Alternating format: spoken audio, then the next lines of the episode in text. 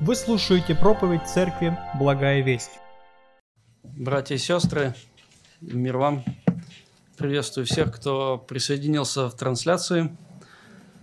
Слава Богу, на самом деле, за такую возможность, что у нас здесь люди и там а, слушают люди. И многие новые люди узнают о Христе через возможность трансляции – Спасибо братьям, кто трудится, чтобы это стало возможным. А сегодняшнее служение посвящено благовестию, такому нашему христианскому влиянию. И эту проповедь, это слово я назвал а, «Доброе евангельское влияние на мир», ну или на наше окружение. Мы поразмышляем о влиянии, о нашем с вами влиянии на то окружение, в которое помещает нас Бог – и я думаю, что для всех нас очевиден тот факт, что в Библии очень много повелений, призывов, наставлений к нашему христианскому влиянию, на то окружение, где мы находимся. Об этом мы читаем в пятой главе Евангелия от Матфея, в Нагорной, знаменитой в Нагорной проповеди Иисуса Христа. И хотелось бы вместе а, прочитать этот отрывок, пятая глава с 13 по 15 стихи. У кого есть Библия, пожалуйста, откройте – прочитаем вместе эти знаменитые, я думаю, практически всем известные слова. «Вы соль земли, если же соль потеряет силу, то чем сделаешь ее соленую? Она уже ни к чему не годна, как разве выбросить ее вон на попрание людям? Вы свет мира. Не может укрыться город, стоящий наверху горы, зажегший свечу, не ставят ее под сосудом, но на подсвечнике – и светит всем доме. Тогда светит свет ваш пред людьми, чтобы они видели ваши добрые дела и прославляли Отца вашего Небесного. Аминь. Вот такой текст о силе и слове. Я думаю, что о силе света и соли. Я думаю, что вы слушали и слышали много проповедей на эту тему. И мы на самом деле понимаем, что влияние – это задача для нас, христиан. Это такая цель – доброе евангельское влияние. Это наша ответственность, это наша привилегия. Это действительно миссионерский отрывок, который говорит о том, что мы являемся солью и светом. И как говорил Джон Дон, человек не остров, а чужих глаз не скроешься, не спрячешься. А наша жизнь, она на виду, тем более сегодня, вот в такой век цифровых технологий, она, наша жизнь действительно она выходит из-за кулисы, и мы становимся еще более очевидными для людей –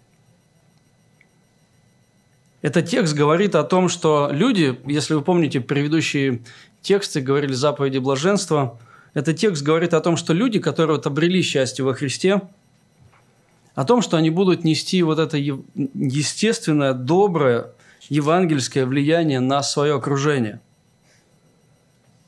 И на самом деле мы знаем из мировой истории, мы знаем, что христианство колоссальным образом оказывало влияние на общество своего времени. Огромнейшее, просто огромнейшее количество свидетельств того, как христиане оказывали влияние на мир. Если вы помните, все началось с учеников, продолжилось дальше. А сегодня аналитики культуры говорят, что наша сегодняшняя культура, вот в ее лучшем выражении, на самом деле построена на христианских ценностях – и вот только на эту тему можно остановиться и говорить очень долго, как христианство повлияло и как христианство сформировало сегодняшнюю хорошую культуру в ее добром понимании. То есть, оборачиваясь на историю, мы видим, что христианство оказывало огромнейшее влияние. Я уже говорил об этом, я был просто удивлен и поражен, когда оказался первый раз в Третьяковской галерее, парень из деревни такой оказался в таком месте, я был просто поражен тому наличию вот евангельской, э, ну, влиянию Евангелия на общество, я был поражен.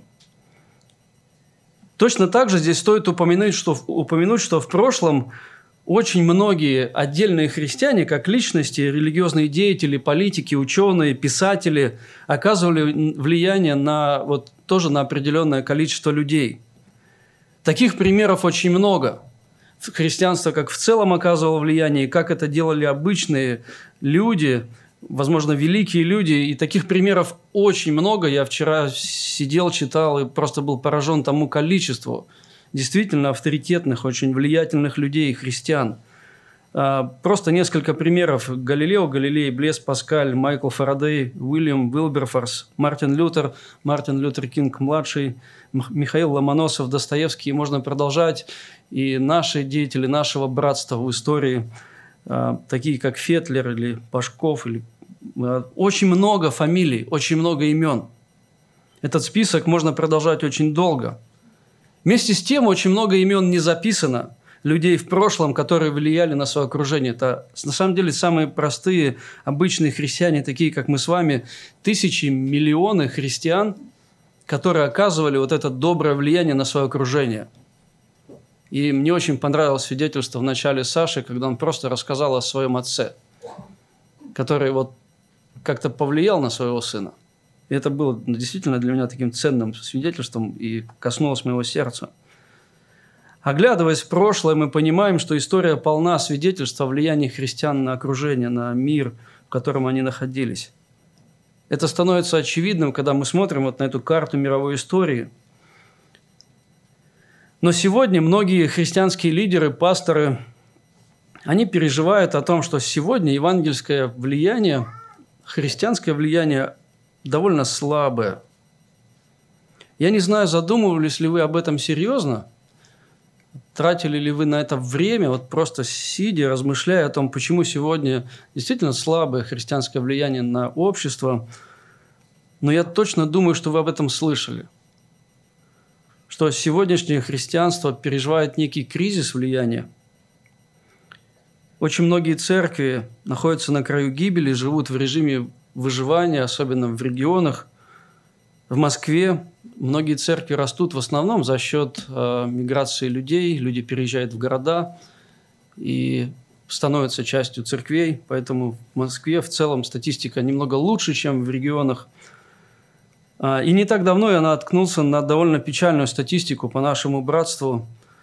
А, и на самом деле становится немножко грустно, и я это хочу сказать не для цели критики, чтобы просто еще раз подумать о том, кто виноват, а чтобы просто поразмышлять об этом и, возможно, помолиться об этом в конце. А, просто несколько слов статистики. Количество церквей и групп нашего братства в городах и селах в России на 2020 год 1394. Я знаю, цифры сложно, без, а, когда они не на экране воспринимаются, но попробуйте услышать. 20 год – 1394. В 2016 году было 1700. То есть количество церквей групп уменьшилось. Количество членов церквей на 2020 год 68 680, но в 2016 году было 71 300. То есть и здесь тоже есть определенное уменьшение – Количество крещаемых в 2020 году 1086, а в 2016 было 1945. И вот просто читая эту статистику, просто как-то становится немножко грустно. Когда мы читаем такие замечательные тексты о евангельском влиянии, когда у нас есть такие свидетельства из истории, и когда мы смотрим на действительность, то здесь вот возникает много вопросов. Почему? Кстати, тоже еще одна статистика. По данным в ЦИОМ, в России за последние 4 года количество атеистов выросло в два раза. И в основном это молодые люди от 18 до 24 лет, которые сознательно выбирают атеизм, а, такой, можно сказать, более рациональный подход к жизни.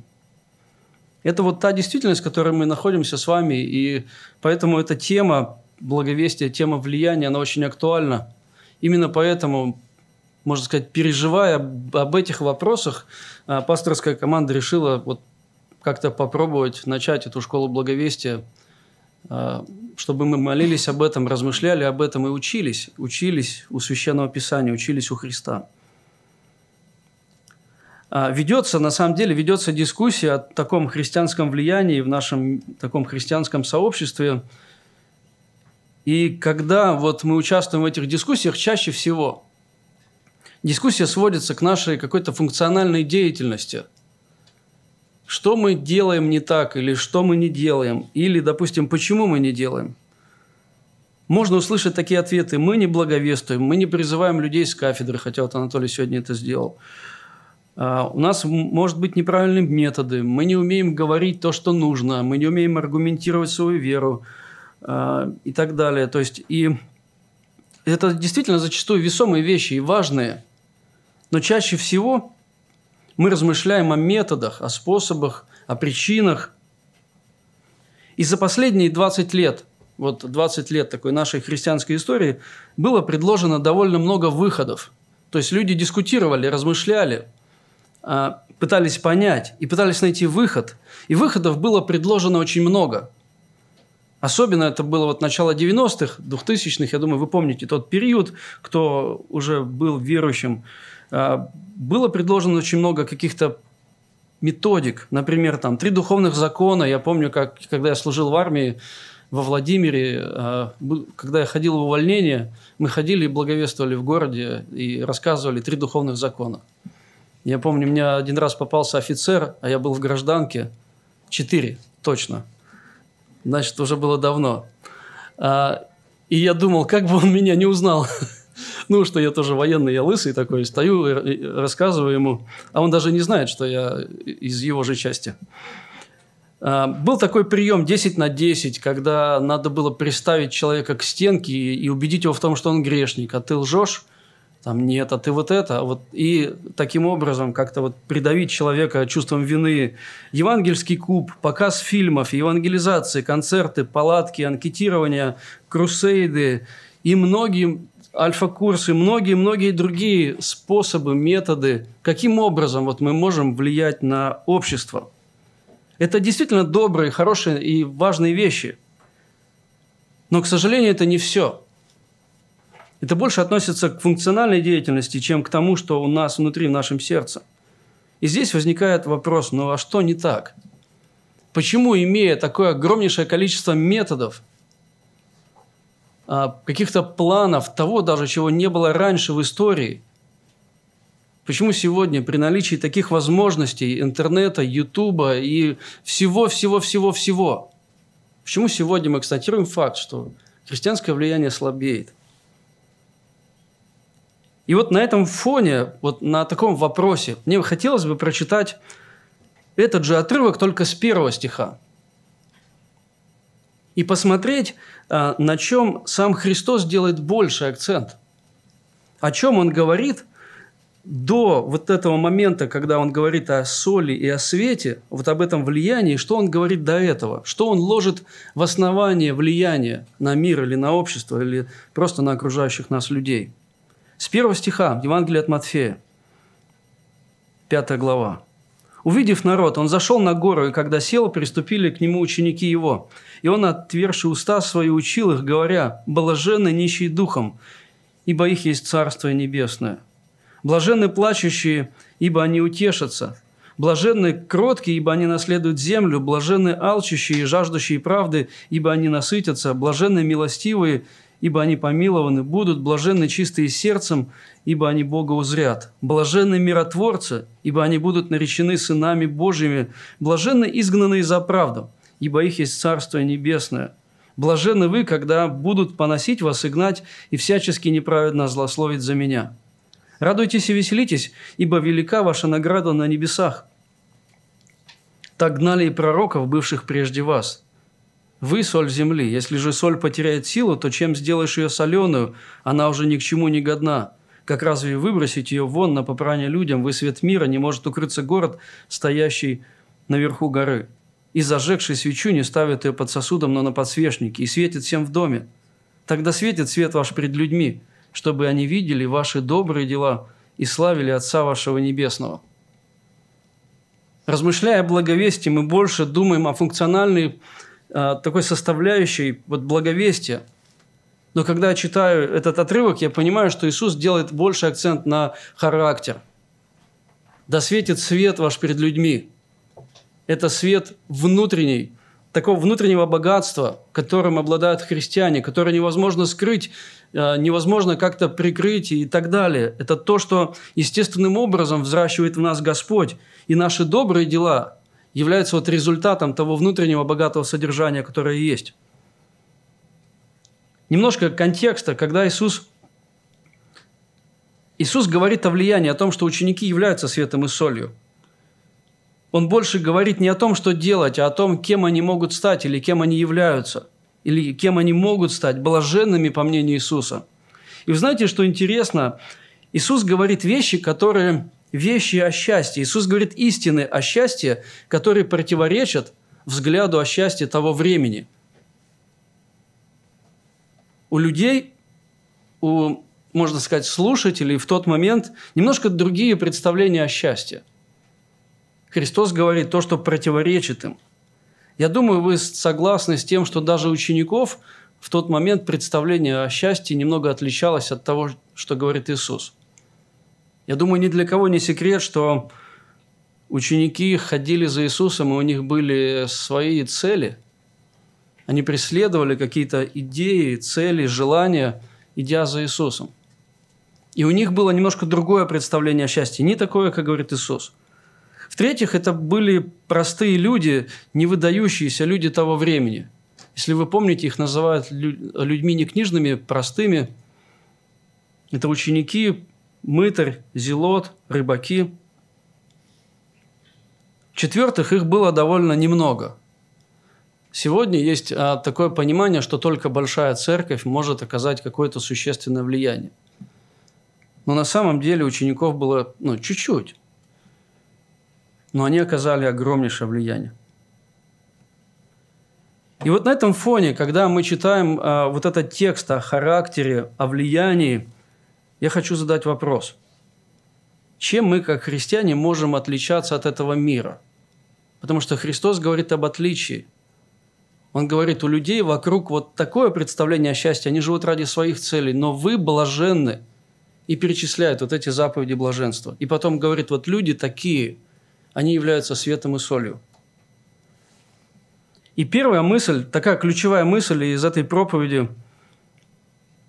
чем мы можем оказывать христианское влияние на наше окружение, первое, мы понимаем, что содержание гораздо важнее упаковки. Вот, наверное, простая мысль, но это действительно так мы понимаем, что характер гораздо важнее умения преподать себя или преподнести себя. Мы говорим о том, что состояние сердца важнее состояния здоровья. Именно об этом Иисус начинает, Он говорит с описания характера тех, кто решил следовать за Ним. Блаженны нищие духом, блаженны плачущие, блаженны кроткие, блаженны алчущие и жаждущие правды – блаженный милостивый, блаженный чистый сердцем. Речь идет о таком взвешенном христианском характере. Вы знаете, однажды я люблю ездить на автобусах или машине, где угодно, и просто смотреть в окно. Я очень люблю рассматривать дома. И в такие моменты, особенно если это длительная какая-то поездка, очень хорошо размышляется. Ну, хорошо думается – и вот однажды я ехал с одного своей деревни, такой соседний поселок, тоже для меня родной, то я увидел, что увидел красивый дом, такой симпатичный домик, которого я раньше не видел. Я часто ездил и еду и думаю, откуда он появился так быстро, буквально не, не, так давно я здесь был. И вот пока ехал, рассматривал. И когда я, знаете, чуть-чуть проехал дальше, я увидел, что хозяин дома просто вот одну стену украсил. Вот дом старый, хибара, она уже покосившаяся такая немножко. И вот он просто сделал ремонт одной фасадной стены. И вот буквально ты заезжаешь э, метров 300 дальше, оборачиваешься, ты понимаешь, что в принципе ничего не изменилось. Это тот же самый дом, тот же самый покосившийся, без ремонта, с какой-то плохой крышей. Но вот эта вот часть очень уютная, красивая, как швейцарский домик это на самом деле породило размышления тогда. Я думал тогда об этом. Вот почему так? Почему хозяин придал большее значение фасаду вот этой одной стенки, вместо того, чтобы подумать о содержании?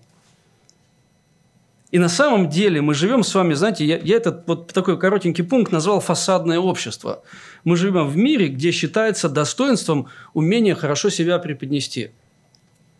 А, достойно, вежливо и так далее. Поэтому для многих людей сегодня внешность гораздо важнее характера.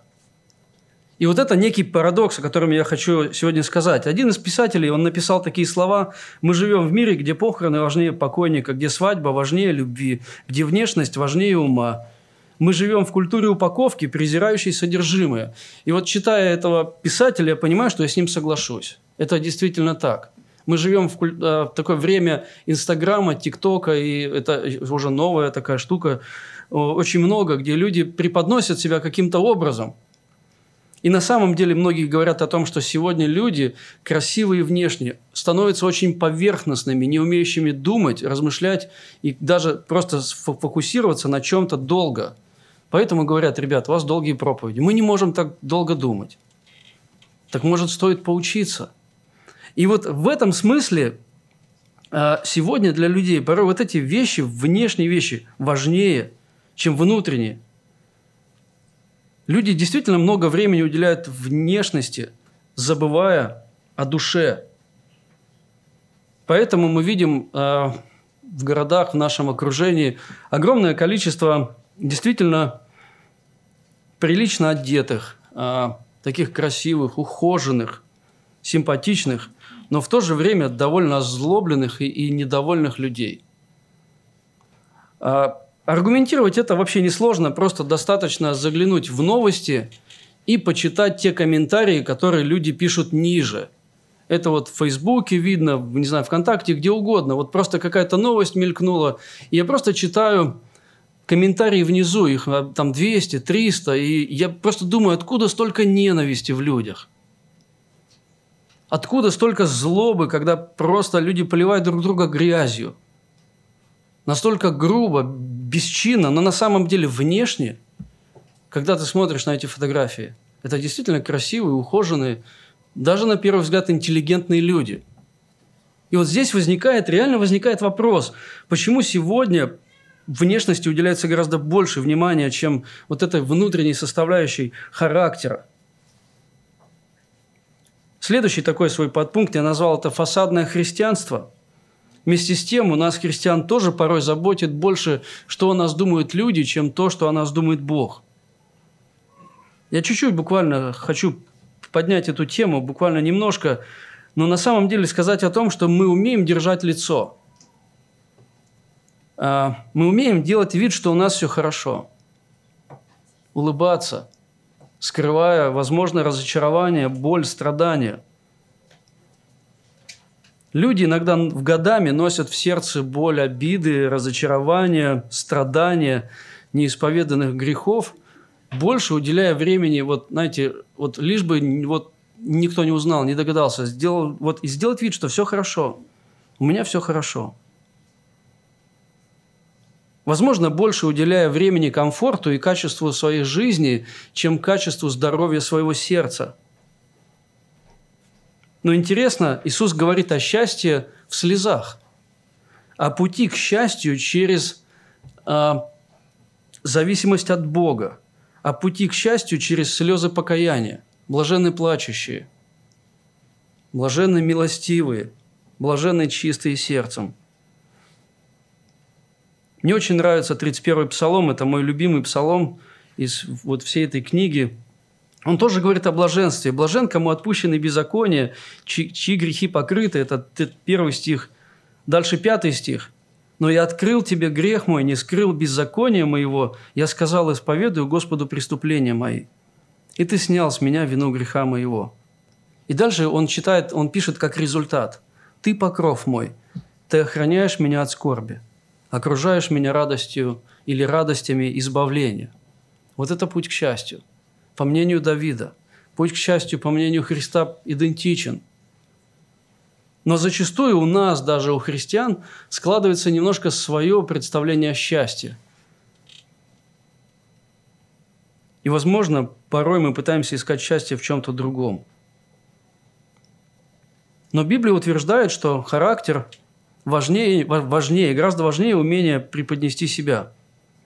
Иисус говорит о том, что внутреннее важнее внешнего.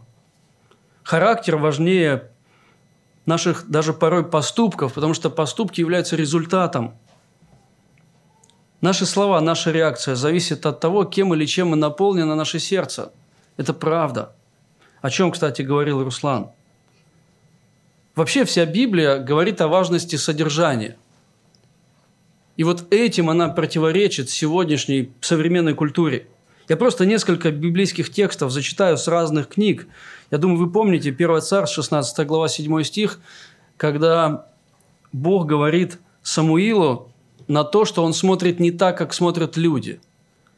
Но Господь сказал Самуилу, не смотри на вид его и на высоту роста его, я отринул его – я смотрю не так, как смотрит человек, ибо человек смотрит на лице, а Господь смотрит на сердце. Вот то, что здесь происходит. Дальше книга про Исаия, он поднимает вопрос, что люди носят фасад и говорит о том, как относится к этому Бог. «И сказал Господь, так как этот народ приближается ко мне устами своими и языком своим чтит меня, сердце же его далеко отстоит от меня и благоговение их предо мною есть изучение заповедей человеческих.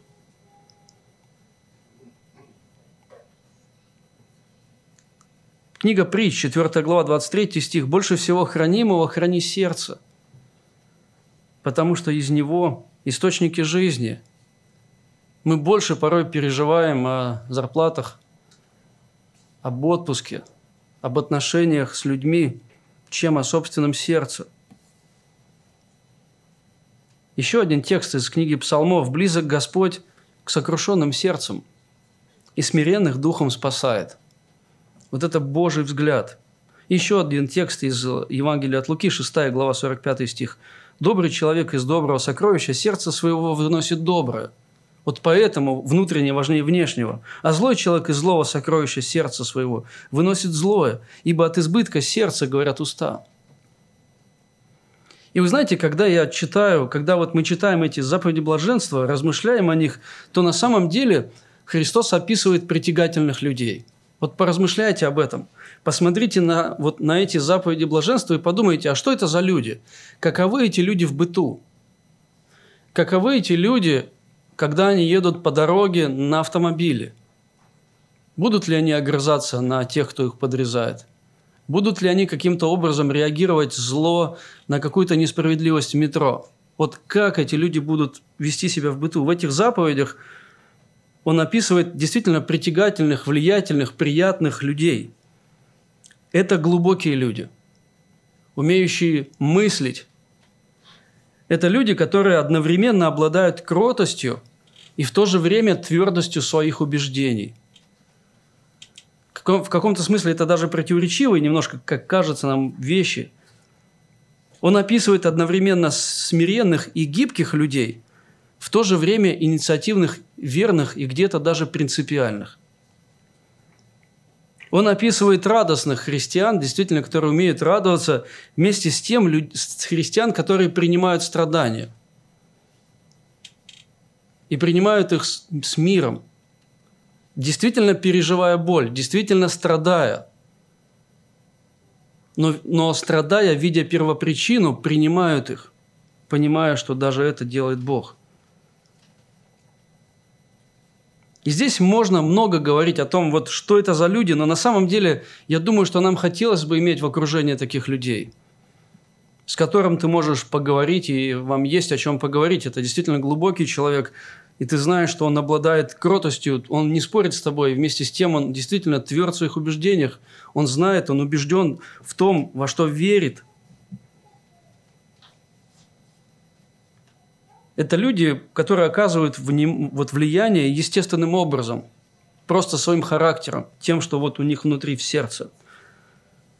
Соль является солью, потому что таков ее химический состав – а мы являемся солью и светом, потому что нас изнутри меняет Бог. Когда Христос совершает в нас свою работу, когда мы действительно стараемся быть такими же, как Иисус. И здесь вот на этом моменте я хочу задать один вопрос для, такого размышления о своем сердце. На что сегодня я ориентирован больше? на свое внутреннее содержание или на внешнюю жизнь? Вот очень простой вопрос, который на самом деле, я надеюсь, поможет просто посмотреть, на что сегодня мы, как дети Божьи, больше ориентируемся в своей жизни. На свою внешность, на то, что подумают о нас люди, возможно, над своей репутацией или над своим здоровьем сердца, как у нас принято говорить, над нашими отношениями с Богом, над тем, что происходит у нас э, в наших отношениях со Христом. Второй пункт. А, чем мы можем отличаться и оказывать влияние на окружающий нас мир? А, он чуть-чуть будет повторяться с предыдущей проповедью, но в другом ключе. Мы реально смотрим на окружающий наш мир. Я давно уже этот пункт вывел в том, что мы можем быть большими реалистами, чем люди в этом мире. И здесь обратите внимание на, на такую деталь. Когда Иисус говорит о том, что мы являемся светом и солью, если вы помните, Он светом называет себя – то он явно подразумевает, что мир находится во тьме. Когда он говорит о том, что христиане являются солью, Иисус явно подразумевает, что мир э, разлагается вот как подпорченное мясо, начинает пахнуть. То есть для Иисуса это не новость, для него это действительность. Он понимает, что на самом деле мир лежит во тьме. Единственным светом в этом мире будет сам Христос через его учеников. И очень хорошую мысль Александр сказал, что он увидел Христа через нашего брата. Через его учеников, которые зажигают такой образ э, евангельские костры, то есть церкви по всему миру. Опять говорил Иисус, это Евангелие Тана, 8 глава, 12 стих, опять говорил Иисус к народу и сказал им, «Я свет миру, кто последует за мной, тот не будет ходить во тьме, но будет иметь свет жизни». И здесь тоже нет альтернативы. Либо люди ходят во тьме, либо они имеют свет жизни, свет Христов. И вот нет какой-то выделенной третьей полосы для отдельных людей. Либо тьма, либо свет.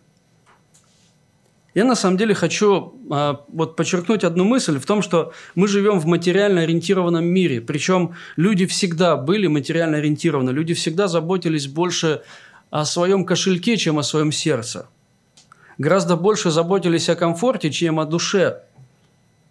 И сегодня люди живут так, как будто Бога нет, как будто смерти не существует, как будто вечность – это фантастика какая-то. Они считают нас ограниченными или какими-то, может быть, людьми, но на самом деле вот происходит ровно наоборот. Смотрите, что говорит Евангелие от Луки, 17 глава. «И как было...» а, с 26 стиха. «И как было в одниное, так будет и в одни Сына Человеческого. Ели, пили, женились, выходили замуж до того дня, как вошел Ной в ковчег. И пришел потоп и погубил всех». И дальше он продолжает. Так же было и в одни Лота. Ели, пили, покупали, продавали, садили, строили. Но в день, в который Лот вышел из Содома, пролился с неба дождь огненный и серный и истребил всех. Ели, пили. Вот здесь чуть-чуть больше уже похоже на нашу действительность. Ели, пили, покупали, продавали, садили, строили. Вот прям вот быт обычный. Но так будет и в день, в тот день, когда Сын Человеческий явится.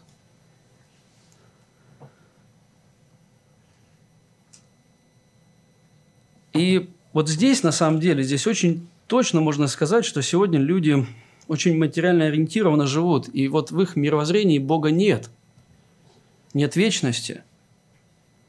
И когда-то мы были в таком положении. Об этом опишет апостол Павел – Ибо и мы были некогда несмысленны, непокорны, заблудшие, были рабы похотей различных удовольствий, жили в злобе и зависти, были гнусны, ненавидели друг друга. Когда-то вот наша жизнь, она тоже представляла собой вот эту автономию от Бога, когда в нашем мировоззрении не было Бога как авторитета, наивысшего авторитета. И когда мы размышляем об этом, мы понимаем, что вот это действительность, это реальность, мир так живет – и почему мы больше реалисты? Потому что мы знаем, мы уверены или должны быть уверены в том, что вещи не принесут нам счастья.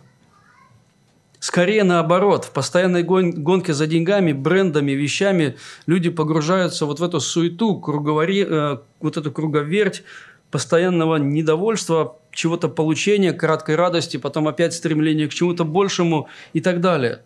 И мы уже говорили о том парадоксе, что при росте достатка, качества жизни э, люди становятся более циничными, озлобленными и недовольными. По мере роста благоденствия растет и недовольство жизни. Об этом очень хорошо вот эту мысль выразил Эрнест Хемингуэй. Он такие слова написал. «Дайте человеку необходимое, и он захочет удобств. Обеспечьте его удобствами, он будет стремиться к роскоши. Осыпьте его роскошью, и он начнет вздыхать по изысканному. Позвольте ему получать изысканное, он вас жаждет безумств. Отдарите его всем, и он, что он пожелает. Он будет жаловаться, что его обманули, и что он получил не то, что хотел». Вот он описывает вот эту человеческую природу, которая постоянно чего-то жаждет и стремится. Но мы с вами знаем, что вот эти вещи, творение, не принесет нам того удовлетворения и счастья, которое дает Бог. И в этом смысле мы больше реалисты. Мы, мы покупаем машину и понимаем, что это просто машина. Она не принесет удовлетворения. Или какой-то дом, или реализация каких-то своих самых заветных желаний – это всего лишь желание, это будет не такая уж большая радость. Эти вещи скрашивают нашу жизнь, они действительно приносят нам радость, но не абсолютную радость. Вне... Эти вещи не приносят нам жизнь. Смотрите, что говорит Иисус в Евангелии от Луки в 12 главе. При этом сказал им, смотрите, берегитесь любостяжания, ибо жизнь человека не зависит от изобилия его имения. И дальше он приводит очень такой хороший пример – и сказал им притчу. Одного богатого человека был хороший урожай в поле, и он рассуждал сам с собою. «Что мне делать? Некуда мне собрать плодов моих». И сказал, вот что сделаю, сломаю житницы мои и построю больше, соберу туда весь хлеб мой и все добро мое, и скажу душе моей, душа, много добра лежит у тебя на многие годы, покойся, ешь, пей, веселись. И казалось бы, вот оно счастье, вот оно в моих руках – Тогда Бог сказал ему, «Безумный, всю ночь душу твою возьмут у тебя. Кому же достанется то, что ты заготовил?» Так бывает с теми, кто собирает сокровища для себя, а не в Бога богатеет. Мы понимаем, что вещи, покупки не принесут нам радости, не принесут нам вот этого полного счастья. И, кстати, именно благодаря этому мы не привязаны к этим материальным вещам, мы можем быть более щедрыми. Вот, вот в жизни, на практике, христиане, действительно обладающие вот этим взглядом, евангельским взглядом на, на жизнь, которые не привязаны к мирскому, они могут быть более щедрыми, могут отдавать, на самом деле отдавать с большей легкостью, потому что сердце не привязано. Потому что сердце в этих вещах не видит жизни – и оно понимает, я могу это отдать и послужить людям, и тем самым явить характер Христов. И, кстати, интересно, что говорят историки, что вот эта идея благотворительности, всеобщей благотворительности, независимо от положения, цвета кожи и так далее людей, э, вот эта идея благотворительности светской, она лежит в основе в христианстве. Когда люди начинали служить и отдавать независимо от того, кому, просто нуждающимся людям. Потому что так делал Христос.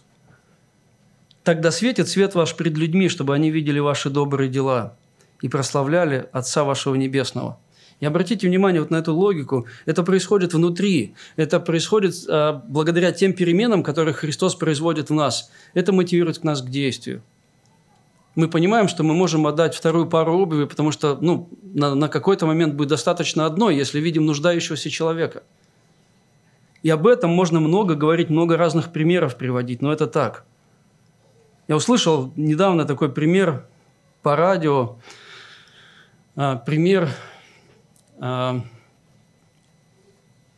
христианки, которая отдала, по-моему, почку отцу ребенка. Вот просто отдала.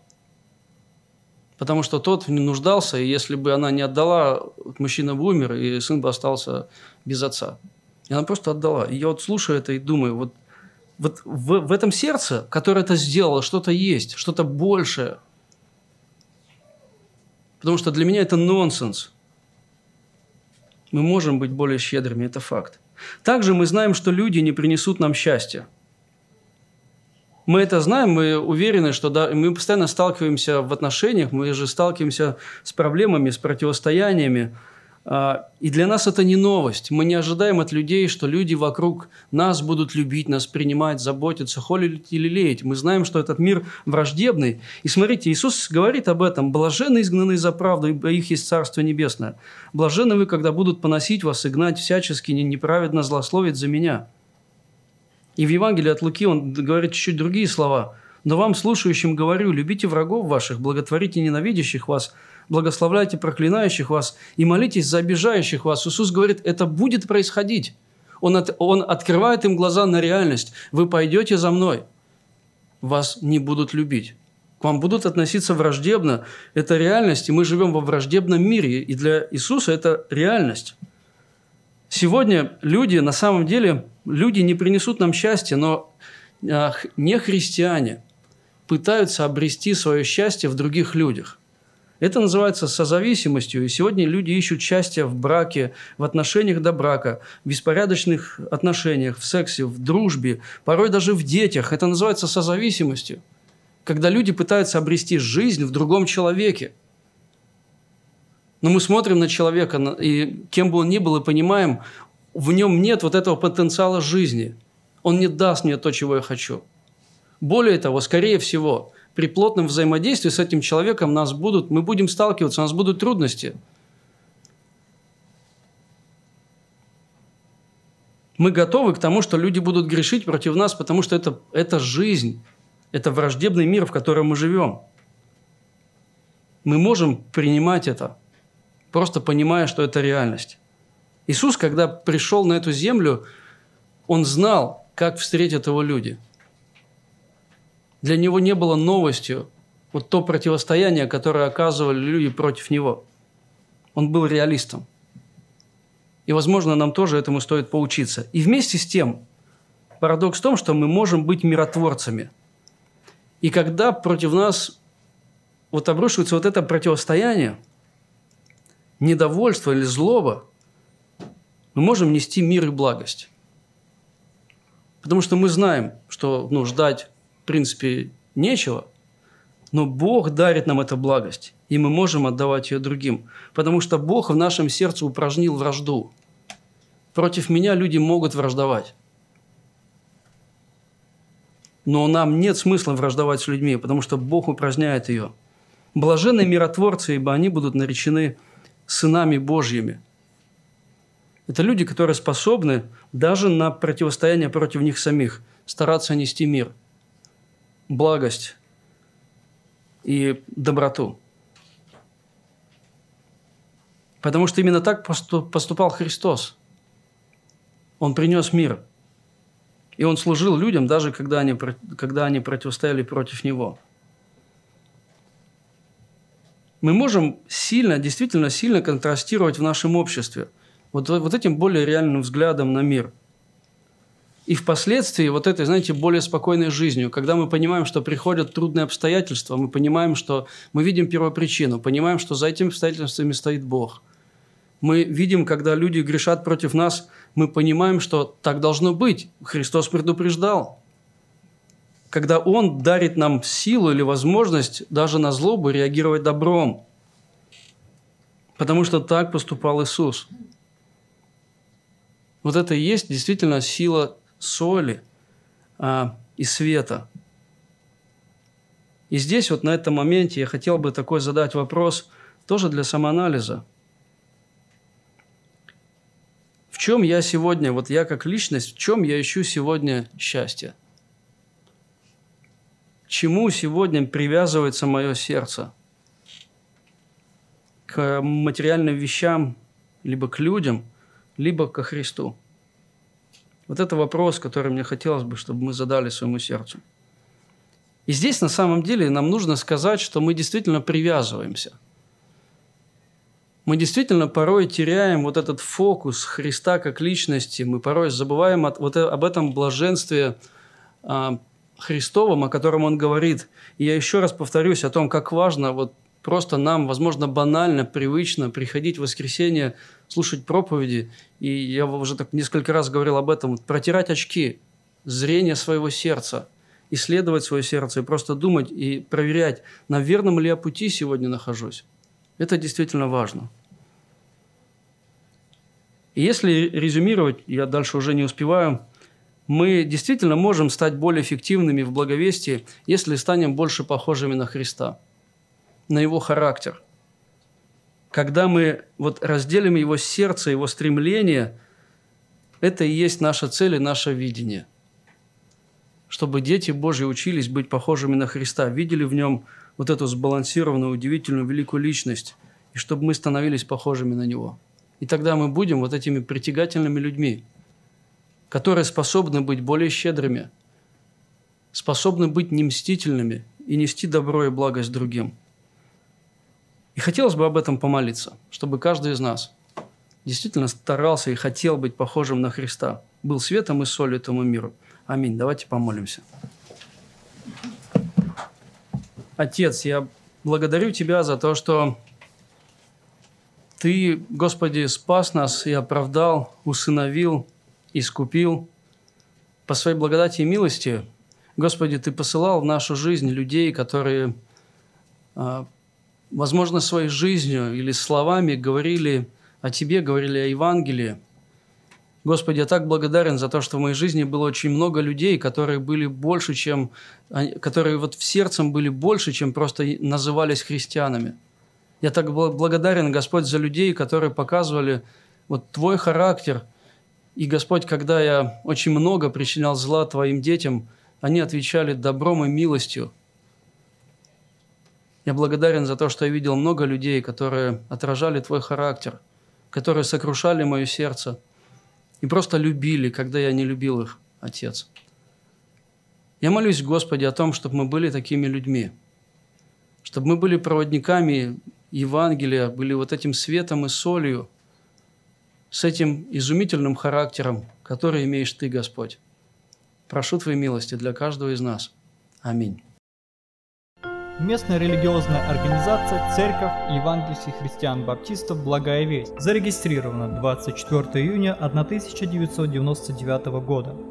ОГРН 103 773 974 3007